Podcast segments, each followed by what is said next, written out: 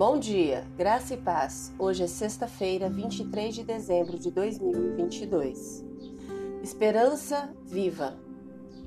Se lembra de Pedro, um pescador comum que se tornou discípulo e apóstolo de Jesus? Ele era quente e frio, apaixonado e impulsivo, às vezes inconstante. Pedro andou com Jesus, comeu com Jesus, viajou com Jesus, aprendeu com Jesus e experimentou milagres por causa de Jesus.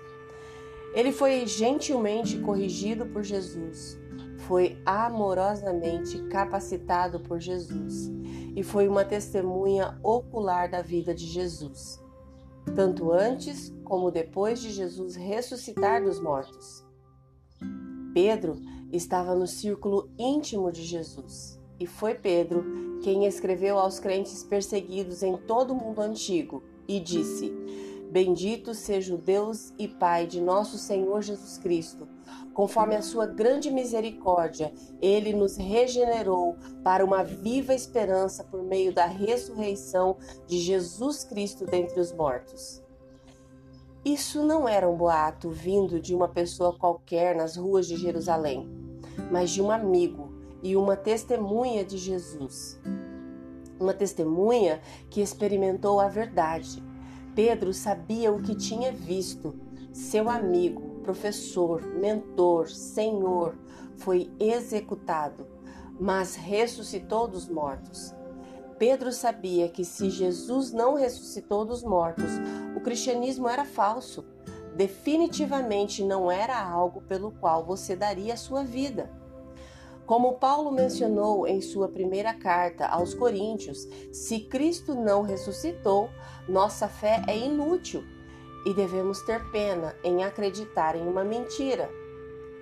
Mas se Cristo de fato ressuscitou dos mortos, então nossa esperança é grande e está viva. É a melhor notícia imaginável é mais urgente, duradoura e valiosa do que qualquer outra coisa neste mundo. E Pedro acreditava nisso em cada fôlego que tinha. Sim, Jesus foi o primeiro a ressuscitar dos mortos. Mas se é também acreditarmos no que Jesus pregou, então saberemos, seremos os próximos. Se você ainda não está convencido pelas evidências, continue procurando. Continue orando, continue buscando. Peça a Jesus que revele o poder e glória a você de uma maneira nova e conheça os crentes em todo o mundo que aguardam ansiosamente pelo retorno dele. Você crê? Deseja? Ore comigo agora. Senhor Jesus, eu te louvo por tua bondade. Obrigada por ser misericordioso comigo me permitir ter um relacionamento contigo, mesmo que eu não mereça. Sei que eu não preciso mais ter medo da morte, porque tu me destes esperança. Eu te amo, Senhor. Amém.